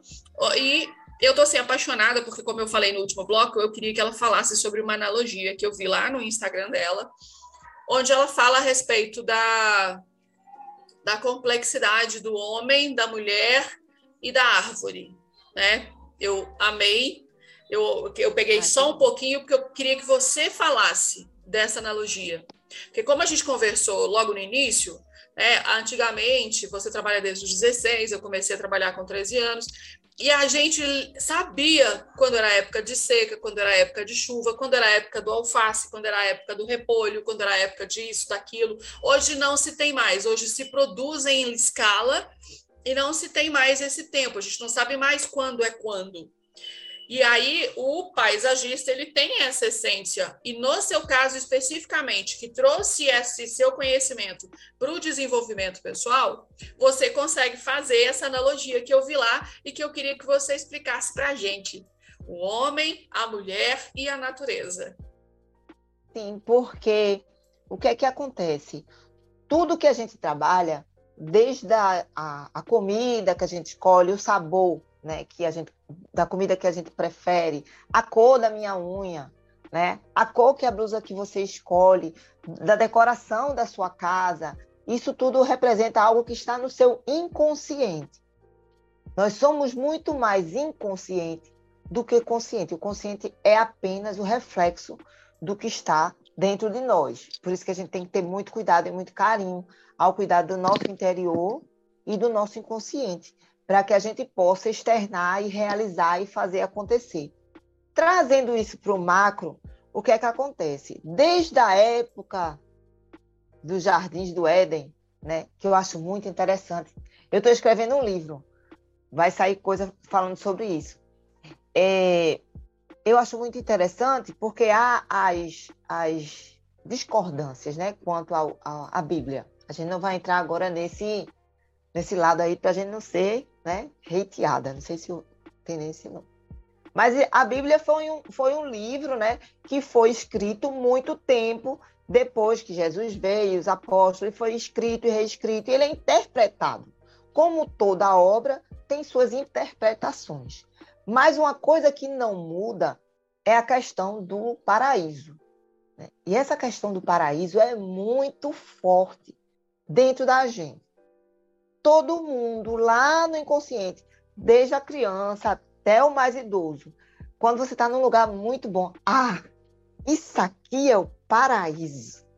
Eu estou me sentindo no paraíso, né? Mas que paraíso é esse? Será que o seu paraíso é o meu paraíso? O, o paraíso o, do cara que mora no sertão é o mesmo que para, o paraíso do cara que mora em Curitiba? Né? O bilionário tem o mesmo sentido de paraíso do que o mendigo, mas é uma palavra que está no nosso inconsciente. O paraíso. Eu quero ir para o paraíso. Né? Ou eu não estou no paraíso, eu busco um paraíso. Então, é, eu fui imaginar quando tem aquela questão dos jardins do Éden, né? Então, quanto jardim está ligado ao paraíso? Então, quando as pessoas buscam colocar jardim, colocar plantas, colocar algo verde, lá no inconsciente dela tem uma busca de um paraíso.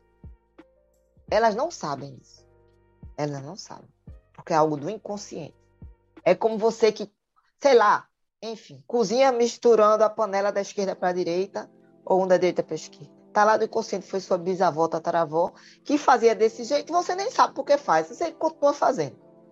Até que alguém pergunta, por que você está fazendo assim? Eu nem sabia que fazia assim. Eu faço, é meu jeito, sei lá, eu via minha mãe fazer. Então, eu observo muito, é, existem arquétipos, né? Quando eu vou. Isso já é outra conversa, mas a gente vai chegar lá. Mas o paraíso, ele tem os arquétipos, né? Ele tem a árvore, ele tem o homem, a mulher e a serpente. Cada um ali representa um arquétipo. Seja você católica, cristã, sei lá, ubandista, se você falar, todo mundo vai saber que tem esses, essas quatro personas que elas repercutem até hoje em qualquer área da sua vida. Né? Por quê? Aí quando eu vou falar, que ali tem que ser um vídeo muito curto, porque senão vai ficar uma história como eu estou falando aqui agora. O homem, né? O que representa o masculino?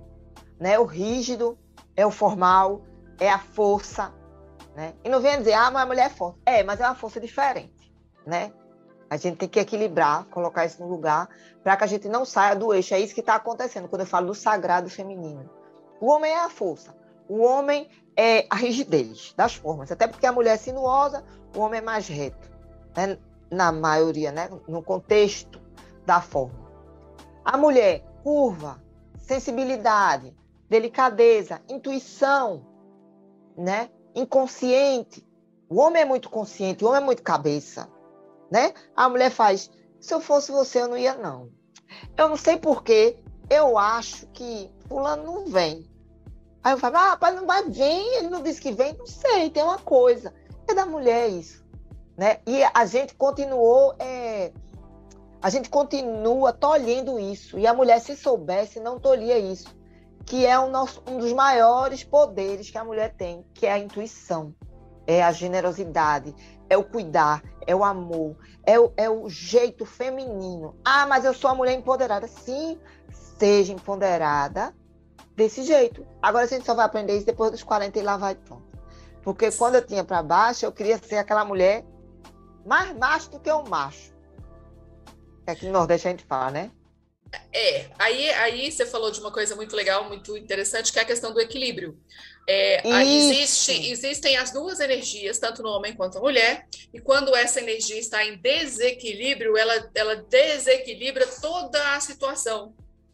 É, eu sempre Tudo. fui, eu sempre fui pai, eu sempre fui forte, eu sempre tomei a frente, isso é errado. É, não é errado no sentido pejorativo, não.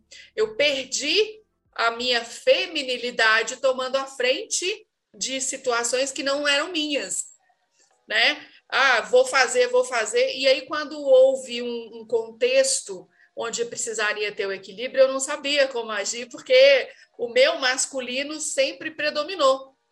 E quando a gente começa a entender isso, por que, que eu te falei do, da minha paixão pelo sagrado?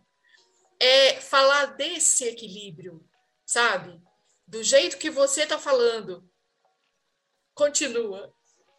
Não, isso os homens também precisam, né? Do lado é o yin e yang, que os orientais nessa sabedoria, né, antepassada sabe que tem que haver o preto e branco é o equilíbrio, sim ou não, a luz e a sombra. Homem não pode chorar, por que não pode chorar? Homem não pode é, refletir, ele tem que ser reativo toda hora, por quê? Não pode. É, teve essa história do Will Smith, mas a gente não pode entrar nisso. Então, assim. Aqui, tem que haver um equilíbrio. Aqui você pode tudo, tá? Ah, tá bom. Aqui não, você porque pode. assim, ah, tá um debate, né? Hoje. Está, hoje, hoje o dia 28. todo, tá? Só se fala nisso. Eu já dei a minha opinião lá, já falei, porque a gente está normalizando tudo. Eu acho assim que o contexto principal ali é até onde a sua opinião engraçada pode ir e até onde, por causa da situação, né, no caso específico do que a gente comentou aqui agora, o Oscar, é, até onde eu tenho que engolir algo que está me machucando para segurar a opinião do outro. E a gente falou tanto disso, né? Não me interessa o que o outro pensa ou deixe de pensar de mim, desde que ele não feira os meus princípios. Ali houve algo errado já anteriormente, né? E essa questão da gente normalizar, Ana, a piadinha, o gozar do outro, o achar engraçado o problema do outro, né? Tem coisa que não tem graça. Aliás, fazer qualquer coisa com o outro para diminuir ele de qualquer maneira não tem graça. E ali o que, que a gente viu foi um ser humano sendo humano, se permitindo ser humano. Né? E aí houve a questão da, do comentário sobre a punição contra ele. E a minha pergunta é: qual vai ser a punição do outro que provocou essa situação? Então, existe Exato. esse desequilíbrio, né? A falta de respeito, porque o que é que acontece para uma pessoa pública, né? Ela tem essa doença, essa, essa, esse problema, que eu não sei nem por que, que ela não tratou, porque isso tem tratamento, é, não sei qual é o grau dela, não vou me meter nisso, mas quantas pessoas não se veem representadas por ela? Então, na hora que ele machucou essa atriz, que ele agrediu com a piadinha sem graça, é aquela coisa, fazer graça para o outro, não com o outro, né? Então, assim, quantas pessoas no mundo né, se empoderam por vê-la, né? Uma atriz de Hollywood, famosa, raspou a cabeça e ali continua. Então, na hora que ele fez aquela chacota, digamos assim, com ela, ele fez com um monte de gente que estava ali assistindo, que às vezes só ligou a televisão para poder vê-la, porque se sente representada nela. Então, o fato não foi nem nela, foi em quem está no mundo todo, que vive calado, às vezes vive disfarçando, às vezes vive na peruca, entendeu? Não tem condição de tratar, enfim. É bem, é bem delicado, né? É bem delicado. Mas, enfim, voltando. A questão do equilíbrio é muito importante. Aí você vem, depois da mulher, né? Feminina, curva, intuição, sensibilidade. Você Chegou alguém aí. Chegou é, como é que se diz? Tem a árvore. A árvore é todo o nosso conhecimento. Se você for parar para ver a árvore, o que é a árvore? Que simbologia tem a árvore? Árvore é a nossa árvore genealógica, é a árvore da vida, né? É da árvore que se tem o enraizamento de tudo, né? Na nossa vida, a gente não consegue crescer se a gente não enraiza, né? Toda a simbologia da árvore, a copa, os frutos, então, eu trato que são três escolas de paisagismo que nós temos ali no Paraíso. Nós temos a escola dos jardins ingleses, que são aqueles jardins curvos, sinuosos, né, com as formas orgânicas que representam o feminino. Tanto é engraçado esse insight veio agora. Tanto é que a questão das curvas, né, dos jardins, do paisagismo, isso é uma escola. Viu? Quando a gente estuda paisagismo, isso é uma escola. Então, você vê que a força feminina nos países britânicos é muito forte, está aí a rainha até hoje, né? A ferro e fogo. E grande o Betinha, francês, grande grande tá aí. É, Betinha firme e forte. Aí você vai para os jardins ingleses, que são jardins, perdão, os jardins franceses, são aqueles jardins de Versalhes, né? Que são todos retilíneos, podados, aqueles labirintos, aquelas coisas todas organizadas, que vêm da época né, do, do rei Versalhes e tudo, que é um luxo construir jardim daquela forma, porque a manutenção é caríssima. E a terceira, que é a árvore, que tem o maior conhecimento, toda a diversidade, que são os jardins orientais, o jardim japonês, os jardins da Babilônia. Onde é que se fala do jardim? O que, o que teria naqueles jardins da Babilônia? Então, veja como essa questão do paisagismo e do jardim está no nosso inconsciente e a gente nem sabe. Então, ali são muitos arquétipos que dariam várias e várias e várias entrevistas aqui sobre esse assunto, que as pessoas iam começar a cair a ficha. Ah, eu não sei por que eu gosto dessa planta. Eu não sei por que, ah, sei lá, eu faço questão de ter um sítio com fruteira. Tem um motivo para isso. Ah, eu não sei por que eu adoro um tipo de palmeira. Então, isso tudo tem uma simbologia que está dentro da gente, sabe? Que está dentro. Então, as nossas escolhas, elas não são só aquilo que a gente acha que é o óbvio. Está muito mais dentro da gente do que fora. Então, é isso que eu tento observar quando eu vou cuidar de um cliente, quando eu vou observar um espaço, entendeu? O que é que vai representar aquele espaço, não só para quem fez, mas para quem vai transitar. Já notou que tem lugares que você chega e você não se sente bem? Você não.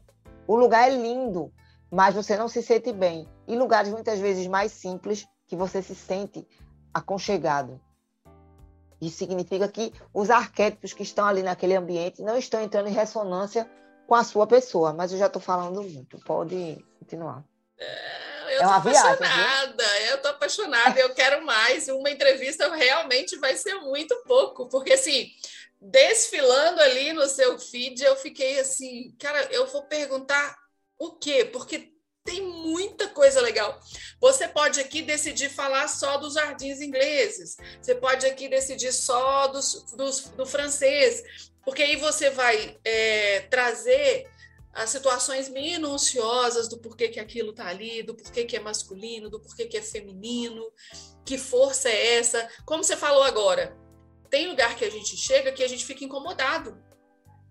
Que a gente não sabe por quê, né? Por que, que eu estou incomodado? E não é que está errado ali, não. É, é, a, é você que não encaixa. E aí a gente traz isso para as relações no desenvolvimento pessoal. Quando você vai atender um cliente de paisagismo, você conhece todo o histórico dele. E aí, de repente, você tem até o poder e a autoridade para falar para ele: olha, é, essa planta não combina com essa outra, o ambiente vai ficar desconexo, o equilíbrio não vai ficar legal. Você, ah, mas eu quero que coloca. E aí eu acredito que já tenha acontecido, inclusive, de você criar uma situação porque o cliente pediu e de repente ele te pediu para trocar. Nunca pediu para trocar, não, porque às vezes o que é que acontece? Eu gosto muito que o pessoal é teimoso. É. é, porque aí tá no inconsciente dele. É, é uma questão da criança dele que quer realizar aquela vontade. Tem um cliente meu que ele tem, ele, eu não sei, não vou perguntar a origem dele, eu posso falar que não vou falar o nome, é a história, o contexto. Ele cresceu muito na vida profissional, é um dos diretores de uma grande empresa, sócio, tal, tal, tal. E ele tem uma mania por árvore grande. As árvores dele são sempre maiores que os espaços dele. Disse, meu filho, qual é o seu problema, hein? que você só gosta de árvore que fica roçando no teto. E aí tem que podar. Mas aí depois era uma briga. Aí eu comecei a entender. Eu não vou brigar com a criança dele, não. É a criança dele que devia querer uma árvore, uma casa na árvore, alguma coisa. Ele fica fascinado. Aí eu boto sua árvore. Aí eu dou uma podadinha. Ele fica feliz. Deixa ele feliz na fantasia dele. Entendeu? Aí depois ele liga triste porque a árvore morreu, só falta chorar. Você veja o que é o, o inconsciente do ser humano. Ele pode dizer, não, e é, inclusive é mais caro. Aí ele pode dizer, não, eu quero um aqui. Veja aí, Ana Paula, uma, uma que dê certo aqui no meu espaço, assim, assim. Não, ele vai, vai na minha frente e compra maior, maior do que tudo, não passa na porta. É uma coisa que você não controla, entendeu? Não controla. Como eu tenho uma amiga minha, já que a gente está falando de histórias, né? Que ela botou na cabeça, veja o que é cultural e inconsciente. Quando ela era pequena, ela é arquiteta. É, disseram a ela que quem tinha, não sei se é aí em Minas Gerais, tem uma planta chamada é, alfinete. Alfinete é uma plantinha fininha que se coloca em cestas penduradas. Enfim, ela soube que quem tinha alfinete em casa não casava. E a mãe dela tinha coleção de alfinetes na varanda. Ela matou tudo. Oh, meu Deus. Ela saiu botando água sanitária, detergente assim. Eu vou ficar sem casar? Vou não. Aí a mãe dela dizia: Mas minha filha, os alfinetes, meus alfinetes que eu amo tanto, estão todos morrendo. Ela calada. Resumindo, essa mulher casou, tem filhos e tudo. E é dona, além de arquiteta, hoje ela é dona de uma casa de eventos e faz muitos casamentos. Eita. Veja a força do casamento na, na mente dela. Olha! Aí eu disse, menina, pelo amor de Deus. então, Aqui, assim, eu não é... sei se, se esse alfinete é o que eu estou pensando, que ela, ele tem um cheirinho de bala de açúcar quando ele floresce, ou ele não floresce? Porque não, ele, é ele não floresce, bem fininho, não. bem fininho, esse que a gente tem aqui. É, eu sou apaixonada, sou suspeita. Foi ainda bem que não tem aqui, porque senão eu ia, eu ia entender algumas coisas. Mas não é não, porque esse eu sou apaixonada. Na casa da minha sogra tem. Ela também ama planta. Minha sogra gosta de planta demais. Você entra na casa dela, parece que está entrando numa floresta. Adoro. É Adoro. A casa é verde e tem um monte de planta. E você já notou que quando a gente vai ficando mais velha, a gente gosta mais de planta? É, Velho é. adora planta.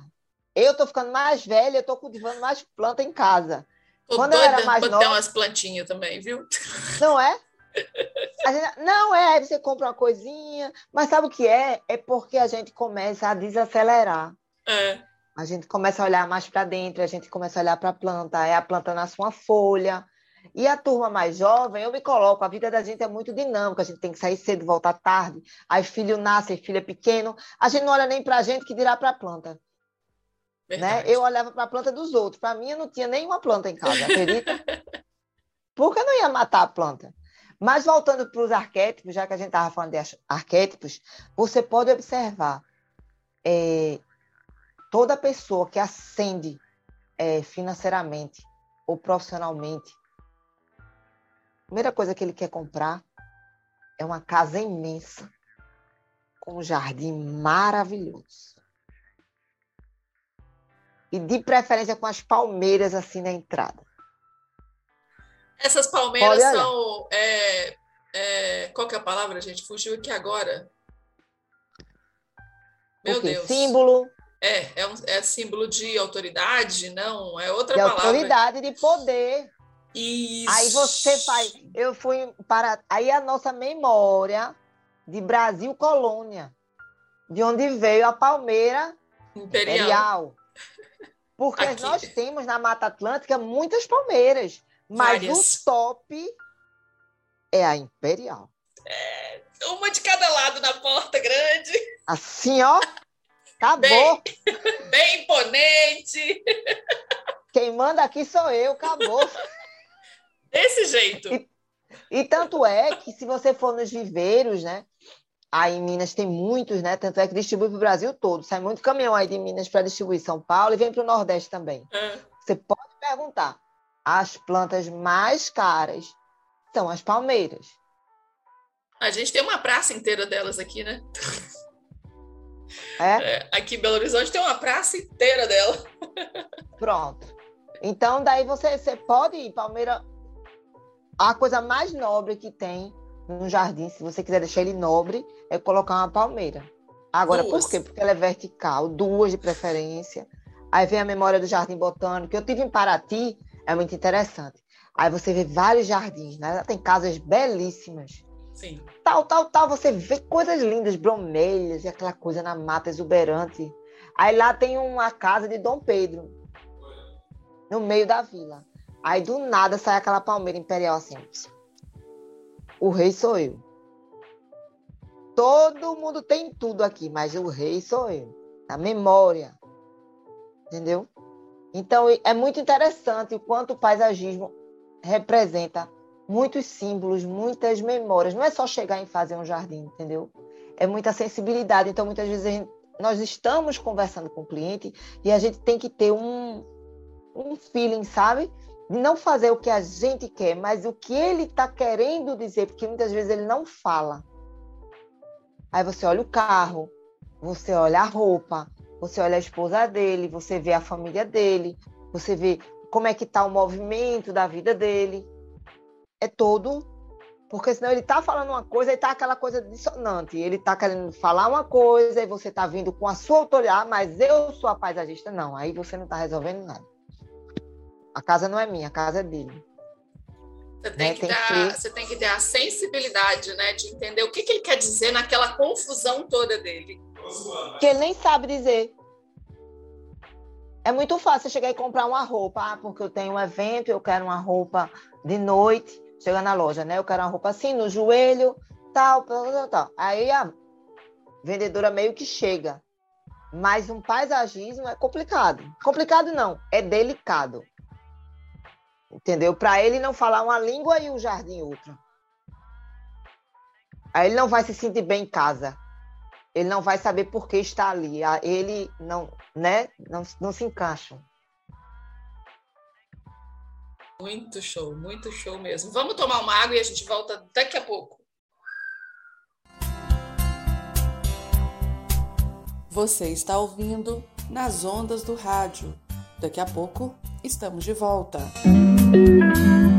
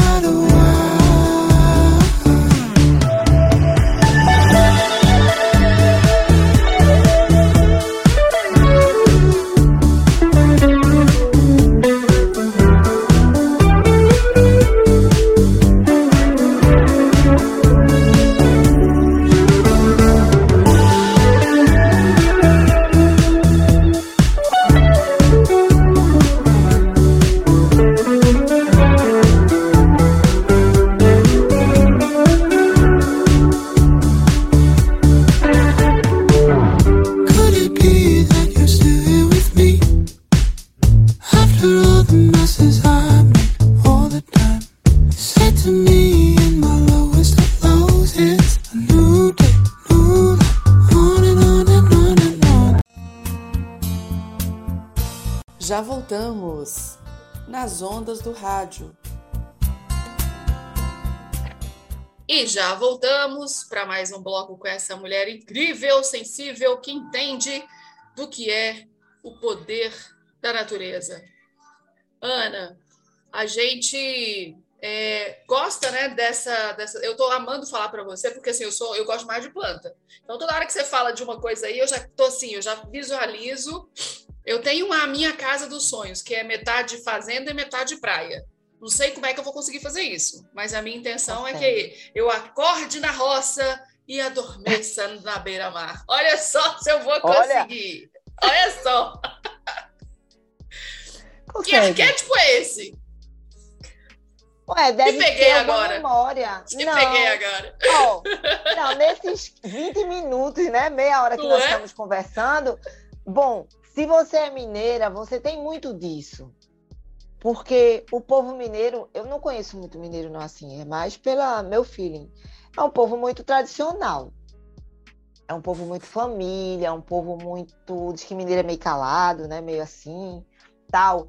Deve. Não, você é uma exceção porque sua, sua vida é outra. Mas assim, é, ah, deve ter alguma memória sua, de família, alguém que tinha casa de campo, não sei. Eu Alguém tinha na sua família. Eu gosto Gosta de roça, né? Adoro. Plantar, então? Oh, Jesus. Tem uma, uma, aquelas hortazinhas, né, caseira. Eu fui Então, numa cobertura, você falando desses Sim. detalhes, em Alphaville, semana passada. E eu fiquei apaixonada com a casa, com a cobertura do rapaz. Ele tinha é, temperos na em toda a varanda da cobertura. Árvores enormes de tempero, todos os tipos que você pode imaginar. que maravilha. Sonho de consumo para quem gosta de cozinhar.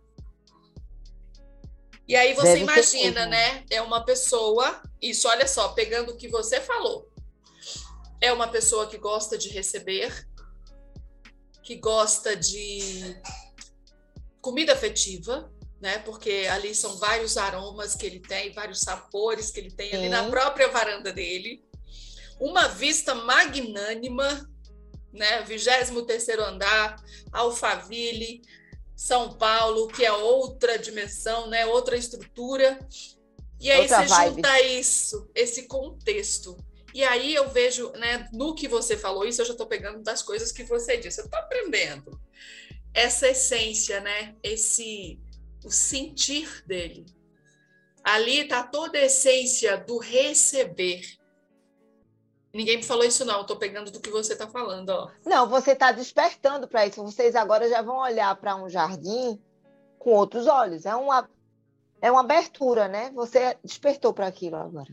Muito, muito bacana mesmo. Fala mais um pouco de você. Como é que, que você é, trouxe essa essência, esse equilíbrio, essa história é, para o seu trabalho, não só na parte técnica, né? No, no, que você aprendeu na faculdade, mas essa sua essência que você coloca no seu trabalho. Fala para gente de onde assim, vem na isso. Na verdade, é, pela formação técnica, você não sai fazendo muita coisa, não. É mais a vida mesmo. E esse meu jeito de olhar, né, essa minha forma de olhar, eu aprendi no meu desenvolvimento pessoal. Eu sou uma pessoa que eu sempre, eu sou uma buscadora, porque acredito que a gente está numa jornada. Nessa vida, eu acredito em outras vidas, é um, um eterno caminhar. É um eterno caminhar, porque o universo é infinito. Isso é uma concepção da minha, do meu olhar. Então, eu sempre busquei muito autoconhecimento. Então, eu faço constelação familiar, faço biomagnetismo, eu estudo física quântica, é, leio muito, entendeu? Então, assim, é muita coisa. Então, aquilo ali vai abrindo o nosso campo de consciência para que a gente tenha um olhar sobre toda a nossa vida, né? Sobre nossos relacionamentos, sobre o nosso eu, né? sobre os nossos negócios. Já fiz muita besteira, né? Quando eu tinha controle sobre tudo, né? Porque eu tenho uma empresa, tive uma empresa muito grande, e eu era muito jovem, e eu tinha muito controle sobre as coisas, pessoas, e a gente descobre com autoconhecimento que a única coisa que a gente não tem é controle sobre nada, nem sobre nós mesmos. E isso é maravilhoso. É a melhor coisa do mundo, não ter controle sobre nada.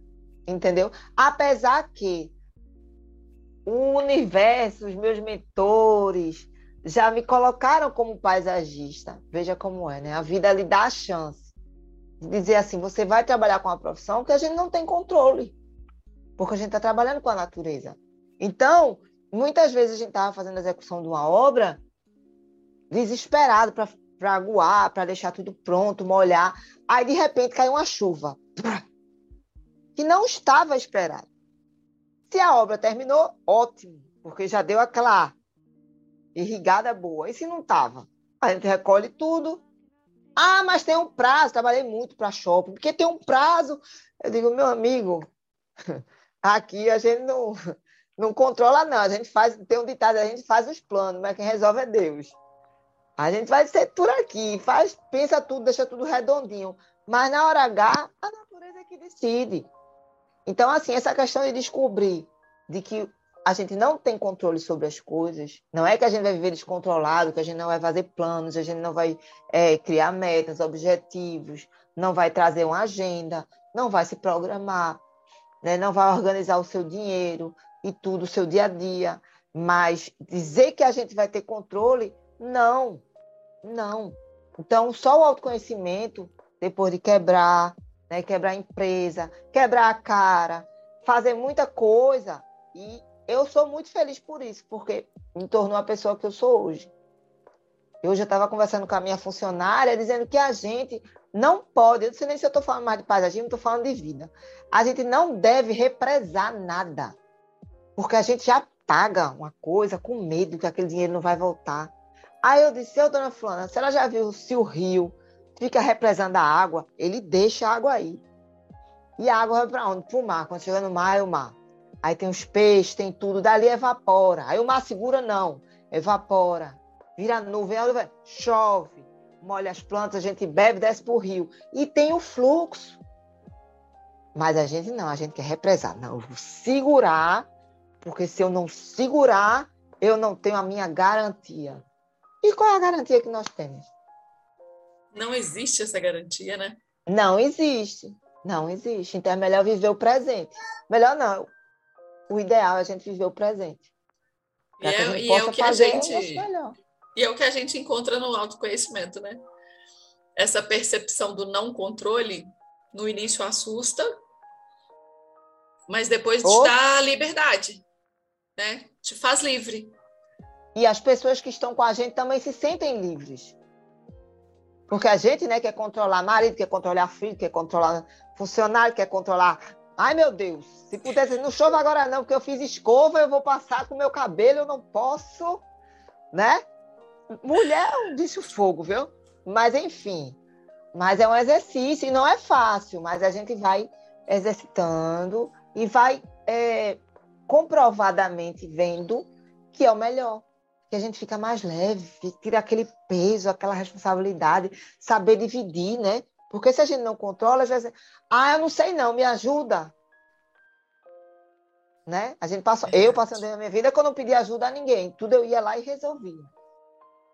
E a gente carrega um peso que não é nosso, né? Fica carregando que a constelação pesos. ensina. Constelação é vida, sou suspeita. Constelação é, é vida. Constelação é, é vida. vida né? É a, gente, verdade. A gente realmente é, encontra respostas para muita coisa. É, a gente passa a entender muita coisa.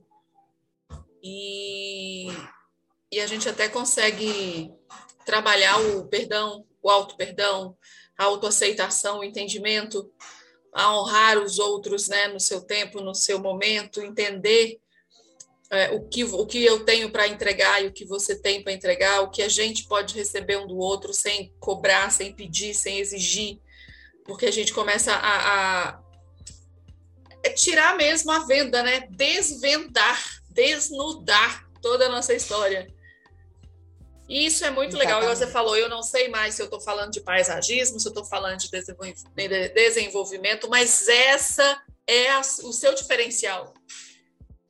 É falar de vida através das plantas, através das construções, através dos projetos, mas principalmente o que eu percebo, é, e né, se, se, não, se não foi isso, me corrija, é que você, quando você entra num projeto, você não entra só com uma planta no papel. Você vai buscar a planta na alma. O que, que é aquilo ali? O que, que é para ser aquilo ali?